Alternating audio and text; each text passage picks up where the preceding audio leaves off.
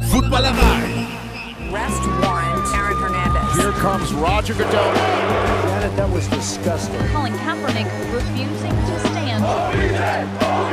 greatest comeback in Super Bowl history. Hallo und herzlich willkommen zu einer neuen Folge des NFL Boulevard im Rahmen des Footballerei Frühstückseis an diesem Donnerstag, den ich selbstverständlich auch heute nicht alleine bestreite, sondern vor allem für dich und mit dir Schuan. Hallo Schuan. Hi Kutsche, freue mich wieder mal beim Boulevard zu sein und ähm, ja, nach den Feiertagen äh, jetzt wieder über Football zu reden und Gas zu geben. Ich bedanke mich, dass du dabei bist. Du bist ähm, der ideale Gesprächspartner, glaube ich, für unser heutiges Thema. Schuan und ich sprechen nämlich über den Wechsel zahlreicher Spieler in einem Paket, der später dann als der große Transferraub in die Geschichte der NFL eingegangen ist. Die Rede ist vom Herschel Walker Trade. Den Vorschlag, ihm eine Folge im NFL Boulevard zu widmen, kam von Andreas Keller per Mail. Danke dafür, Andreas. Große Leidenschaft und packende Momente. Genau das wollen wir genießen. Wir feiern Football. Heute ein König. König Pilsener. Schuhan. Dieser Trade ging im Oktober 1989 zwischen den Dallas Cowboys und den Minnesota Vikings über die Bühne. Eine Zeit, in der in der NFL viel weniger als heute getradet wurde und eine Zeit, in der du wahrscheinlich damit begonnen hast, dich für die NFL und für American Football zu interessieren und selbst zu spielen, richtig? Genau, da, da war ich dann schon dabei, aber das war natürlich in den frühen Anfängen und ähm, aber es hatte sich schon herauskristallisiert, dass die Cowboys mein Steckenpferd sind und das war ähm, ja, das war sehr, sehr früh klar, dass die, die, der Stern mich äh, erreicht hat. Und ähm, aber das war ganz früh in meiner Karriere noch als teilweise noch, ich glaube, da war ich noch Spieler sogar oder ganz Anfang zu meiner Coacheszeit. Mhm. Ähm, wir bröseln den gleich mal ein bisschen auf. Ist nicht ganz einfach, aber ich bin mir sicher, dass uns das einigermaßen gut gelingt. Äh, Nochmal kurz einleitend. Wie beurteilst du den Trade so ganz allgemein in heutiger Sicht? Wie gesagt, ist als der größte Transferraub in die Geschichte der NFL eingegangen. Ja, ich habe gelesen, dass es eigentlich heißt The Great Train Robbery, aber das da kann man jetzt natürlich, äh, also die, der große Zugraub, wie, wie man es beim Wilden Westen sagt zum Beispiel, da dachte ich so, dass das eher so eine Anspielung auf Cowboys ist. Egal, auf jeden Fall, ähm, zu der Zeit war das ein, ein, ein absoluter äh, Blockbuster-Deal und un unheard of. Bis heute, glaube ich, der achtgrößte Deal, der, der jemals in der Geschichte der NFL lief, wenn ich mich da nicht, nicht irre. Ein absoluter Gamechanger haben sie das genannt in der Sports World damals. Also das war, der Trade war, ähm, ja, unerhört. Und wenn man so die Hintergründe äh, jetzt, was wir machen werden, erörtert, dann ist das auch witzig, wie sowas zu, zustande kommt. In der heutigen Zeit, gut, da hast du natürlich ja, da hast du Dinge, Leute traden ab, Houston letztes Jahr, äh, äh sich da um ein, einzusetzen äh, in, in, in, in der Draft und so. Da gibt's auch, auch Dinge, die dann später passiert sind. Da, da gab's ja noch ganz andere äh, ähm, Deals mit Mike Ditka und den Saints, die ja für Ricky Williams auch das Haus verkauft haben. Also es gab schon Dinge, die ähnlich waren. Ob das vergleichbar war, weil du musst ja auch immer daran denken, was für Wellen hat das geschlagen? Was hat das bedeutet für Minnesota? Und was hat das dann im Endeffekt ähm, empirisch gesehen dann, wenn man es dann aufarbeitet, für die Dallas Cowboys bedeutet? Und ich glaube, da ist dieser Deal einfach auch als sehr special anzu, anzusiedeln, dass der eben auch dann echt große, großen Impact hatte auf die Geschehnisse innerhalb der Franchises. Genau, und all das, was Schuhan gesagt hat, das bröseln wir jetzt mal für euch auf. Wir spulen die Zeit ein bisschen zurück und zwar ins Jahr 1989. Es war der 12. Oktober 1989, das war ein Donnerstag. Die NFL-Saison war in vollem Gange und dann ereignete sich der bis heute größte Spielertausch in der Geschichte der NFL und zwar, wie schon angedeutet, zwischen den Cowboys und den Vikings. Kurze sportliche Einordnung, Schuhen. Die Vikings standen in den Spielzeiten 87 bis 89 immer in den Playoffs. 87 erreichten sie sogar das NFC Championship Game, das sie allerdings gegen die damals äh, noch hießenden äh, Washington Redskins verloren. Äh, und die Cowboys auf der anderen Seite gehörten in den Spielzeiten 1986 bis inklusive 1990 zu den schlechtesten in der NFL. In diesen Jahren, fünfmal in Folge, hatten sie einen Losing Record, haben also immer mehr Spiele verloren als gewonnen. Also das ist ganz wichtig, Schuhe, ne, zu wissen, die Vikings waren das gute Team zu der Zeit und die Cowboys äh, lagen eher am Boden. Genau, und auch Ownership bei den Cowboys war eben auch auf dem Weg raus. Die waren eben äh, die Dallas Cowboys waren nicht besonders äh, ähm, wohlhabend im Sinne von innerhalb der, der Struktur der NFL. Ähm, das ging dann auch noch weiter, bis Jerry Jones, der als der nächste, nächste Owner, unter dessen Re äh, Re äh, Regime das ja fiel, dieser Trade, ich glaube, nach, nachdem er, sieben Monate nachdem er die Dallas Cowboys gekauft hat, fand dann dieser Deal statt.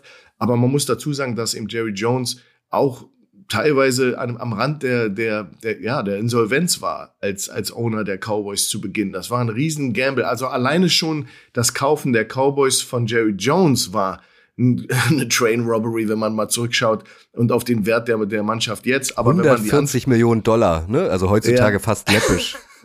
das verdient ein Spieler in den ersten zwei Jahren ja. Top Quarterback. Aber es ist natürlich schon so, dass damals er sehr gegambelt hat. Er war jetzt nicht, nicht so ein Ölmagnat, wie man sich das vorstellt. Die haben Glück gehabt. Irgendwo sind sie dann auf Öl gestoßen. Dann konnte er das finanzieren.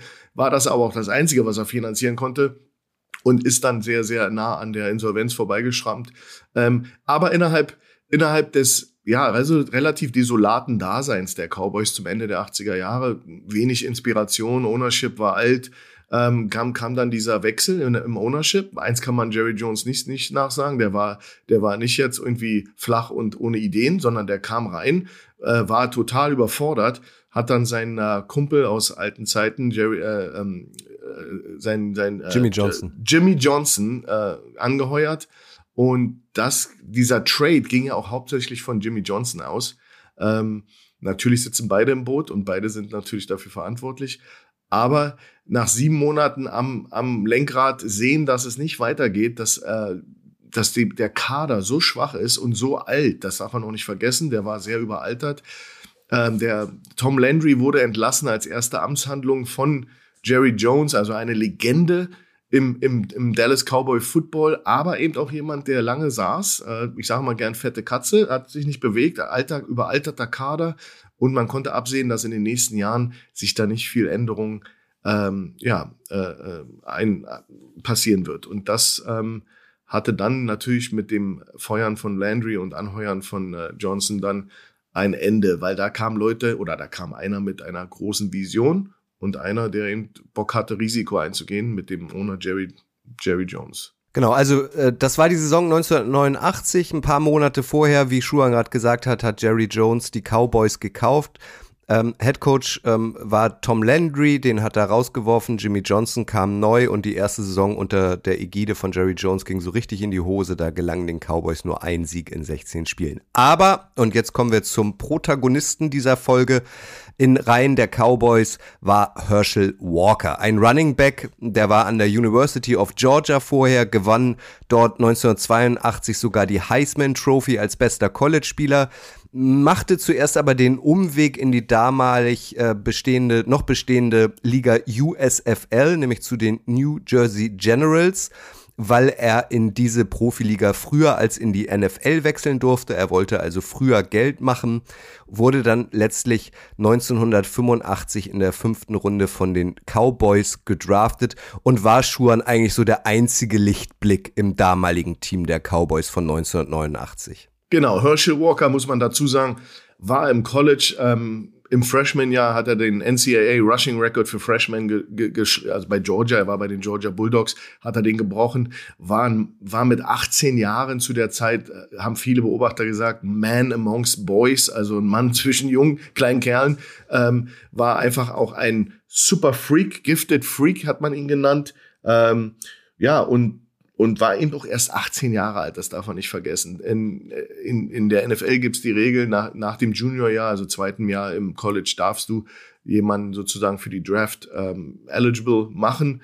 Ähm, und du hast es schon gut gesagt, die USFL, United States Football League, war damals eine zu, zu Beginn keine Konkurrenzliga, weil sie im Sommer spielte. Man ging dann im dritten Jahr auf Konkurrenzkurs. Das war hauptsächlich auf dem äh, Konkurrenzgedanken eines Herrn Donald Trump ähm, äh, gewachsen, das dann auch im Endeffekt der, der, der Sargnagel war für dieses Projekt. Äh, Donald Trump war Owner der, der New Jersey Generals und wie du genau gesagt hast, hatte ihn, man sagte, mit einem eine Million Dollar ähm, Contract aus diesem College-Bereich rausgezogen, den Herschel Walker.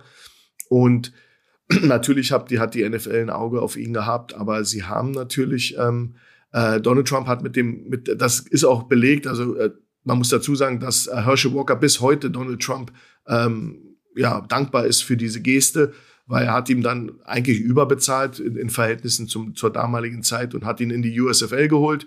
Natürlich, Donald Trump macht sowas nicht ohne Hintergedanken. Da ist ein Superstar im College, den ziehst du der Konkurrenz vor der Nase weg. Und dann hat er auch eingeschlagen. Er hat ja dann, glaube ich, in seinem in, in den späteren Jahren über 2000 Yards erlaufen bei der USFL, war ein, ein proven Superstar, war ein super Running Back. Und wir reden hier über eine Zeit, wo der Running Back noch eine ganz andere äh, Gewichtigkeit innerhalb des NFL-Footballs oder im Profi-Football an sich hatte. Also so ein, so ein, so ein Running Back wie Herschel Walker oder, oder ja, andere Leute, Tony Dorsett, wenn wir bei den Cowboys bleiben, dann hast du natürlich so eine Difference Maker, Eric Dickerson, das sind alles so diese Superstars, ähm, die auch ein Spiel selbst entsch entscheiden konnten. Das hat sich ein bisschen gewandelt jetzt in der letzten Zeit und wir wissen um die Problematik der Running Back Position und die Bezahlung innerhalb des NFL äh, Salary Geflechts. Aber der ist dann natürlich zu der USFL, war, war ein, ein Monsterspieler und ähm, hat in den ähm, hat dann in der USFL richtig Gas gegeben, zweimal All-Star gewonnen, 83 bis 85 äh, war er ja da und ähm, war der USFL All-Star und war eben, ja, wie advertised, war ein Difference Maker. Genau, und dann ging er 85 äh, doch noch in die NFL zu den Cowboys, wurde in der Saison 87, 88 ähm, auch in den Pro Bowl gewählt, also hat auch in der NFL überzeugt in der Saison 88. Da war er dann schon 26, lief er für 1514 Yards insgesamt. Also er war der beste Spieler der Cowboys. Klar, dass das in der NFL Begehrlichkeiten weckte und die Cowboys waren bereit, ihren besten Spieler abzugeben. Wir kennen das heutzutage ja auch, zum Beispiel bei den Bears, wenn es sportlich um nichts mehr geht. Die haben sich ja letztlich auch von ihren beiden besten Verteidigern getrennt. Und es gab äh, eine Menge Angebote tatsächlich auch für ihn, Schuhen, ne? Die gab's für den übrigens Heisman Trophy Gewinner in seinem zweiten Jahr im College, hat er die Heisman Trophy gewonnen. Hätte sie eigentlich schon im ersten Jahr gewinnen müssen, aber war als Freshman war das eben äh, nicht, nicht gang und gäbe, deswegen hat man es ihm nicht gegeben. Ja, da gab es einige Angebote. Ähm, da waren die ersten, die sich meldeten, waren die, glaube ich, die New York Giants, ähm, die gesagt haben, ja, das, äh, das ist, ein, ist ein interessantes Ding äh, für, für uns. Ich habe es mir hier irgendwo niedergeschrieben, dass die dann aber relativ schnell ähm, ähm, nicht mehr auf dem Radar waren, weil sie natürlich direkte NFC East äh, Kon äh, Konkurrenz sind. Ja, das war dann ein Thema, wo dann äh, Dallas doch zurückgezuckt hat. Ähm, dann kamen die Falcons, nach meinem Wissensstand. Die hatten aber Angst vor den Future Demands von einem Herschel Walker. Der schlägt ein wie eine Bombe. Jetzt müssen wir dem dann später nochmal richtig bezahlen. Das war dann auch relativ schnell von Tisch. Und Kutsche, die einzige Mannschaft, die wirklich ernsthaft dran war, waren dann die Cleveland Browns, die, ähm, die eben angeboten haben, äh, zwei Future First Round Picks, äh, drei, drei zwei zweite Runde Picks ähm, und, ein, und ein Spieler noch dazu. Also so, so von der Struktur schon so ähnlich, aber natürlich nicht von, von der Quantität, äh, was dann am Endeffekt rauskam. Da hat Dallas aber gesagt, das, das hören wir uns an.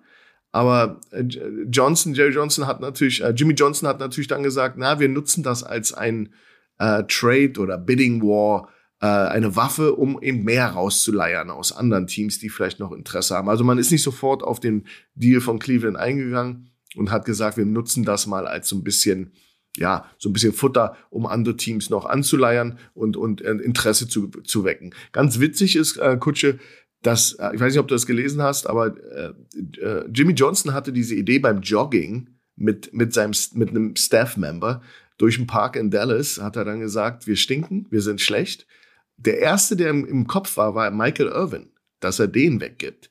Den, dann gab es auch Gespräche. Legendary Receiver. Äh, ja, und dann gab es Gespräche mit dem, der war nämlich auch im Kader, und dann gab es Gespräche mit Al Davis von den Raiders. Und Al Davis meinte nur, bist du dir sicher? Wer fängt dann dann bei euch die Bälle? Und diese zwei Sätze haben bei Jimmy Johnson dann schon so ein bisschen ähm, nachdenken lassen und das next, next big thing war eben Herschel Walker im Kader. Und dann hat er sich darauf äh, ja, konzentriert, diesen Mann auf den Markt zu werfen. Also die Browns haben ein fast schon unmoralisches Angebot abgegeben für Herschel Walker, aber die Vikings haben noch einen draufgesetzt und bekamen letztlich den Zuschlag. Ich fasse einmal kurz zusammen, was dieser Trade alles beinhaltete. Die Vikings haben fünf Spieler. Linebacker Jesse Solomon, Linebacker David Howard, Cornerback Isaiah, Isaiah Holt, Running Back Darren Nelson und Defensive End Alex Stewart nach Dallas geschickt. Alles Durchschnittsspieler, da war kein einziger Star dabei. Und zusätzlich noch acht Picks im Dra äh, äh, für die kommenden Drafts. Drei äh, im Draft äh, 1990, ein First Rounder, ein Second Rounder und ein äh, Sixth Rounder. Zwei im Draft 91, First Round und Second Round. Zwei im Draft 92, Second Round und Third Round. Und ein im Draft 93, wieder ein First Rounder. Die letzten fünf davon aber nur unter der Bedingung, dass sie keinen der fünf erhaltenen Spieler, also die Cowboys, vor dem 1. Februar 1990 entließen. Im Gegenzug erhielten die Vikings Herschel Walker und auch noch vier Draft-Picks der Cowboys, nämlich einen dritten, fünften und zehn Runden-Pick. Damals gab es noch so viele Runden 1990 und einen Drittrunden-Pick 1991. Und zudem mussten die Cowboys Herschel Walker noch eine Million zahlen, weil der eigentlich gar nicht weg wollte aus Dallas. Also ein riesen ähm, Paket. Äh, ihr müsst es wahrscheinlich auch nochmal nachlesen. Auf der Tonspur ist es so ein bisschen schwierig wahrscheinlich zu greifen. Aber also da haben die Vikings schon, schon so richtig die Hosen runtergelassen und dementsprechend auch gezeigt, wir wollen den unbedingt, oder? Ja, absolut. Aber äh, witzigerweise war damals der GM Mike Lynn, der, der Minnesota Vikings, äh, jemand, der dann im Endeffekt den Deal äh, verloren hat und die Cowboys haben den Deal gewonnen. Man, deswegen sagt man auch, die, die, das war ein Heist, also ein, eine Robbery äh, und der Gamechanger. Ähm, ja, er hatte natürlich, witzig ist die Story, dass Walker in seinem ersten Spiel für Minnesota ähm, gleich den Kickoff Return äh, erste Opening Kickoff Return zum to the House war aber ein Penalty und dann hat er im Endeffekt den Tag beendet mit 148 Yards und man man sagt, dass Mike Lynn in seiner äh, Box oben in der, in der Luxury Booth äh, aufsprang und ja, Dinge wie, ja, er ist jetzt, er ist der, er ist der Heilsbringer, er ist ähm, das Beste seit Schnitt, geschnitten Brot und, und, die, und danach ging es aber nur bergab. Ähm, unglaublicher Deal. Äh, man hatte sich zweimal getroffen. Der erste Deal äh, war ja, wie du das gesagt hast. Und wir wissen aber, aber man hat dann, also man, es wird überliefert, dass ähm, äh, Jimmy Johnson gar kein Interesse an diesen fünf Spielern hatte. Den ging es um die Picks. Ja, das heißt, das ging ihm eher darum, dass dass er diese Spieler sowieso cuttet. Einen hat er sowieso gleich gecuttet. Der, der äh, Darren Nelson hat, war nicht zufrieden mit dem, mit, der hat nicht mal reported zum Camp oder zum, bei den, der, oder innerhalb war ja nicht, war ja in der Saison. Der ist also nicht mal dann aus dem Flieger gestiegen. Und Alex Stewart, der Defensive End, hat dann auch irgendwie, äh, ist dann relativ schnell raus, raus aus der ganzen äh, Sache. Und dann hat, hat äh, Jimmy den Mike Lynn nochmal kontaktiert und hat gesagt, ich, ich habe hier noch drei Jungs und ähm, lass uns doch mal, ich die gleich cutte und ihr dann die Con äh, äh, Conditional Picks mir geben müsst, äh, wir können ja noch, noch mal einen Deal machen. Wir können ja noch mal einen Deal machen. Und dann war ja, innerhalb des Deals gab es ja noch einen Deal mit einem äh, Zehntrunden-Pick und noch andere Sachen. Also das war so ein Trade-Asset für die Cowboys, dass die den zweimal gemolken haben. Ja, äh, jetzt nicht, nicht so äh, verrückt, aber er hat noch mal was Positives aus diesen drei Jungs, die er dann behalten hat, äh, rausgeleiert für die Cowboys. Und ähm, ja, alle, alle fünf Spieler waren besser, als was Dallas hatte. Also da muss ich dir sagen, dass, dass das so überliefert ist. Äh, Jimmy Johnson ist so weit gegangen, er hat alle fünf, also alle drei, die dann noch da waren, nicht spielen lassen. Ja, obwohl sie besser waren als die Starter. Einfach um, um Druck auf Minnesota auszuüben, die natürlich dann sehen, dass dann äh, Picks weggehen. Ähm, ja, ähm, wie gesagt, Nelson habe ich erzählt, äh, ist dann natürlich nach San Diego äh, äh, abgeliefert worden, war auch ein Trade, wo dann äh, wieder ein Pick mit involviert war. War, war ja kein schlechter äh, Running Back, Average, aber natürlich needed in der NFL und ehe man den einfach so cuttet, hat man den natürlich getradet. Etc. etc. Also da wurde aus diesem Deal wurde ja noch sehr viel mehr als nur die schon unendlichen vier Picks, die du genannt hast. Genau, also nochmal äh, zur Erinnerung, wir sind im Jahr 1989, es ist 35 Jahre her und zu der Zeit, wie einleitend gesagt, war es noch nicht so üblich wie heute, viele Trades zu machen und so wie Schuan dann auch gesagt hat, also der Ursprungstrade war schon groß, dann gab es noch ähm, mehr Trades und dann äh, waren die, äh, äh, die Chargers noch involviert, also es wurde wahnsinnig viel hinter den Kulissen gedealt, das war neu zu die mal mal zu dieser Zeit. Ähm, Schuhan hat es ja auch eben gesagt, die Cowboys wurden nach diesem Trade nicht besser. Jimmy Johnson hat die Spieler nicht eingesetzt, äh, ist dieses Risiko eingegangen. Die lokale Presse ist damals durchgedreht, hat die Cowboys öffentlich zerpflückt und, und Johnson als miesen Coach abgekanzelt. Aber letztlich ist dann der Turnaround gelungen, weil mit diesen ganzen Picks auch frühen Picks, die die Cowboys äh, Johnson und Jerry Jones dann zur Verfügung hatten, haben sie die Franchise komplett äh, umgebaut, neu aufgestellt und letztlich die Cowboys dann zum erfolgreichsten Football-Ensemble der 90er Jahre gemacht, was in den Super Bowl-Siegen in den Spielzeiten 92, 93 und 95 mündete. Schuan, was haben die denn mit ihrem Kapital angestellt? Wen haben die denn da dann letztlich so geholt, rückblickend? Ja, na, auf jeden Fall muss man einen erwähnen, das ist der Hall of Famer Emmett Smith. Ähm, der, der da sicherlich äh, heraussticht. Also man, man sagt, äh, mit den mit dem äh, zwei First Roundern und mit dem äh, einen Second Rounder, das sind die innerhalb von Trades verarbeitet wurden, hat man dann Emmett Smith und Darren Woodson äh, in 92 dann äh, in den Kader geholt, auch einer der besten Safeties der NFL, All Pro. Ähm, dann hast du ähm, äh, äh, ein Trade, äh, ein First Round Trade Pick war dann auch als Trade dann äh, umgemünzt worden und dadurch hat man Russell Maryland bekommen, einen der besten Defensive Tackles seiner seiner Zeit. Ähm, da haben wir schon drei Leute, die äh, ja, die alle drei in der Hall of Fame sein könnten. Und ähm, wie gesagt, Emmett Smith sticht da raus, All-Time Leading Rusher der NFL, glaubt bis heute.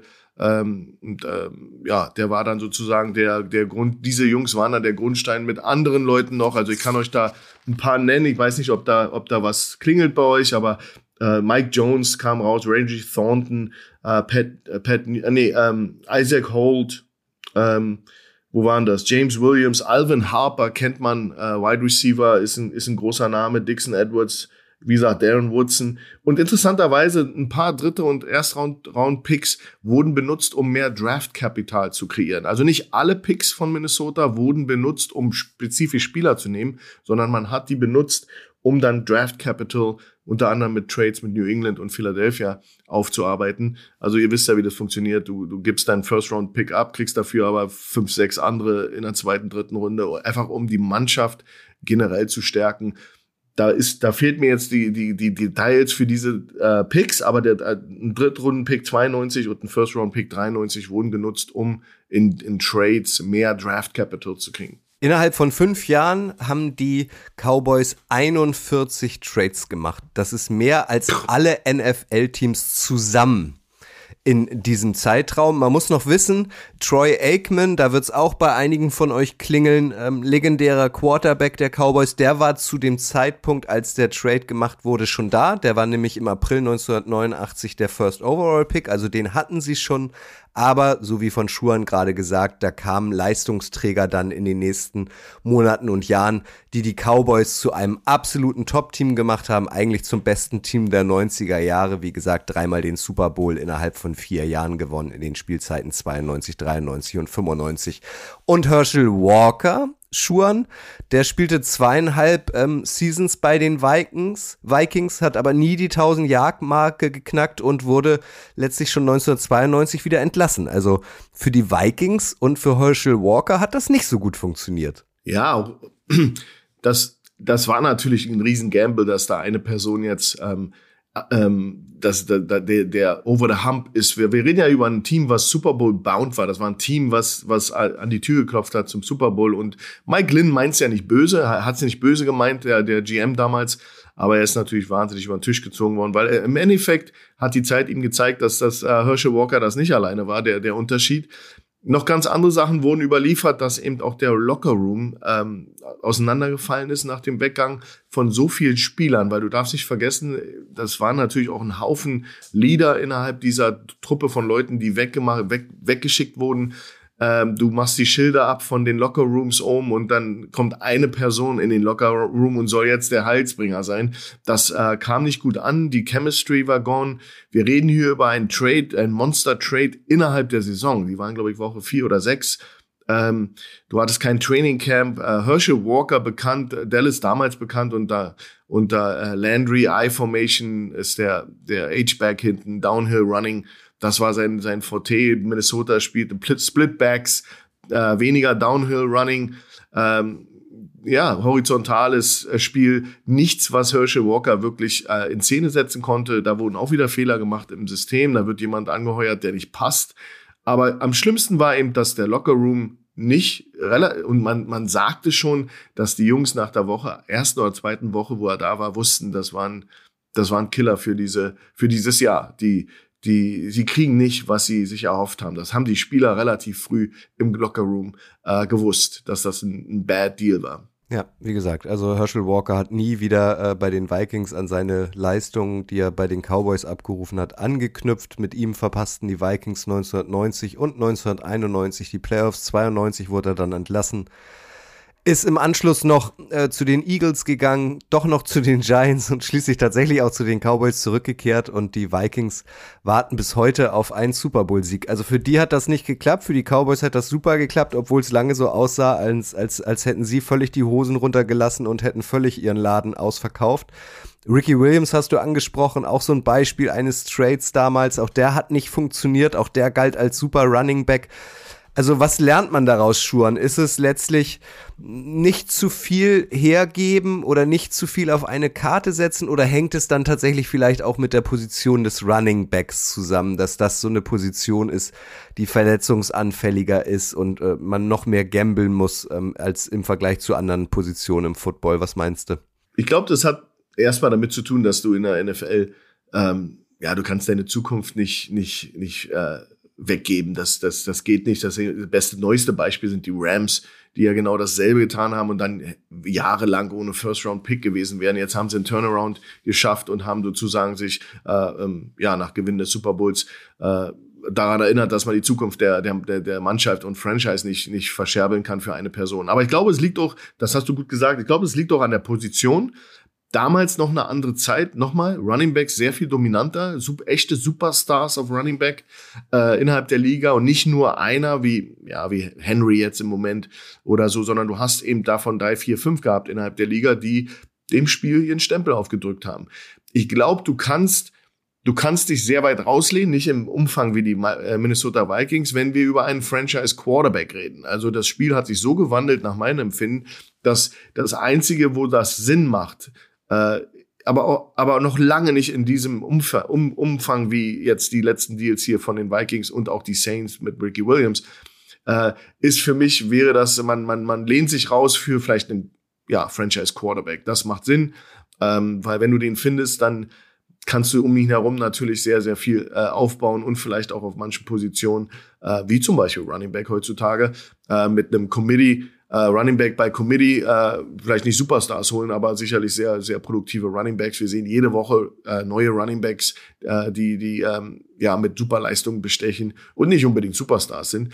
Dann kannst du daraus, darum um so einen Mann herum die Franchise und die Zukunft aufbauen. Aber natürlich alles unter Bedacht. Du kannst nicht deine ganzen Picks weggeben. Du kannst nicht ähm, ja dein Haus verkaufen, um, um dann zu hoffen, dass eine Person die auch immer nur ein Spielzug weg ist von einer katastrophalen Verletzung, ähm, das kannst du nicht machen. Das, da, da bist du in der Verantwortung für die, ja, für die Franchise, für die Owners, ja, und auch für die ganze Stadt, wo du herkommst. Also ich denke mal, die Zeiten haben sich geändert. Damals hätte man es vielleicht ein bisschen anders gesehen, weil Herschel Walker nochmal, Heisman-Gewinner, das Beste, was aus dem College Football zu der Zeit rauskam, dominanter Spieler. Das hat man dann auch in der NFL gesehen und besonders auch in der USFL. Das hat es ein bisschen auch verwässert. Du hast natürlich einen 2000 Yard Rusher in einer Liga, die aber nicht so gut ist wie die NFL vom, von der Competition. Aber natürlich statistisch hat das, das war schon monströs, was er da abgeliefert hat in der USFL. Und da willst du als NFL natürlich auch aus, aus Stolz, das ist eine stolze Liga, die wollen natürlich auch das Beste, was aus dem College rauskommt, bei sich in der Liga sehen. Und Donald Trump war damals schon, um den mal wieder ins Spiel zu bringen, ein Dorn im Auge, versuchte krampfhaft einen Ownership in der NFL zu bekommen. Und dann hat er das Next Big, Next Best Thing genommen und das war eben eine Franchise in der USFL und hat alles daran gelegt, ähm, die NFL zu ärgern. Und das war eben auch ein Herschel Walker, den er dann wegzog, unter Vertrag nahm, dass die NFL den erstmal ein paar Jahre nicht bei sich in der Liga als Superstar haben kann. Herschel Walker ist nach seiner aktiven Karriere dann ähm, ins Geschäftsbusiness eingestiegen und später dann auch in die Politik.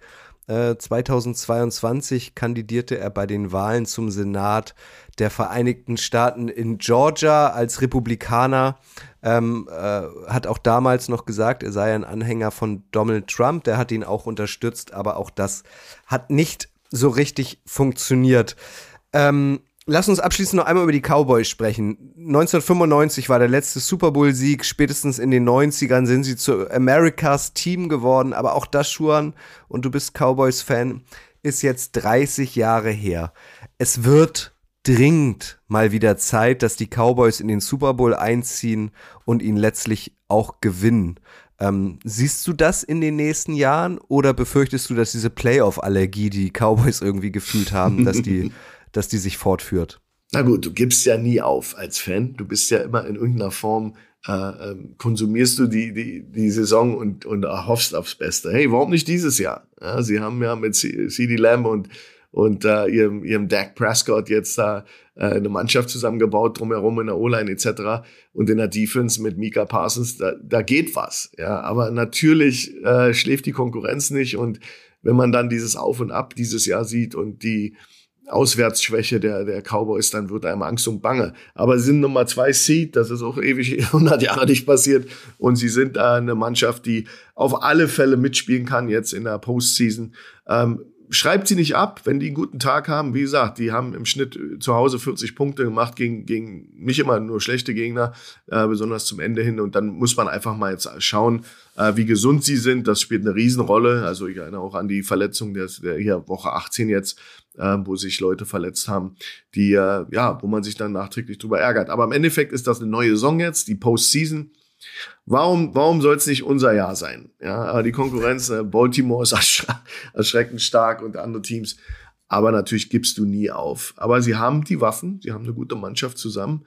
Und ähm, es muss einfach ein guter Tag sein. Und wenn die ihren besten Football abliefern, dann sind die auch schwer zu schlagen.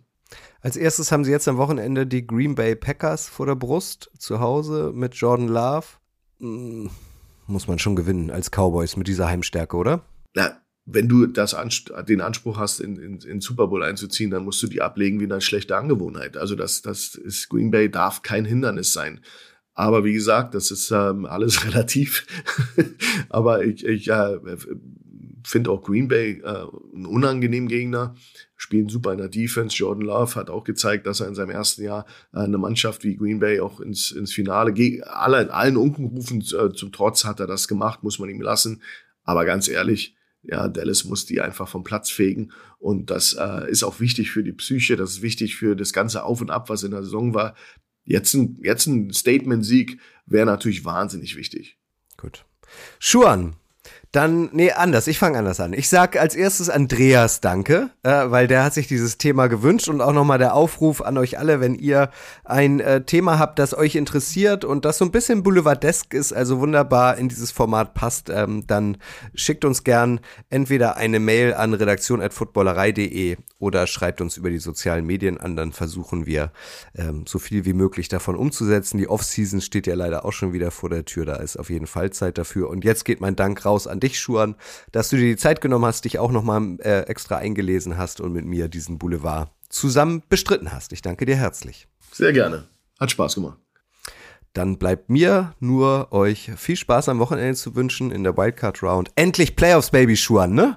Playoffs, Baby, let's go! Tschüss!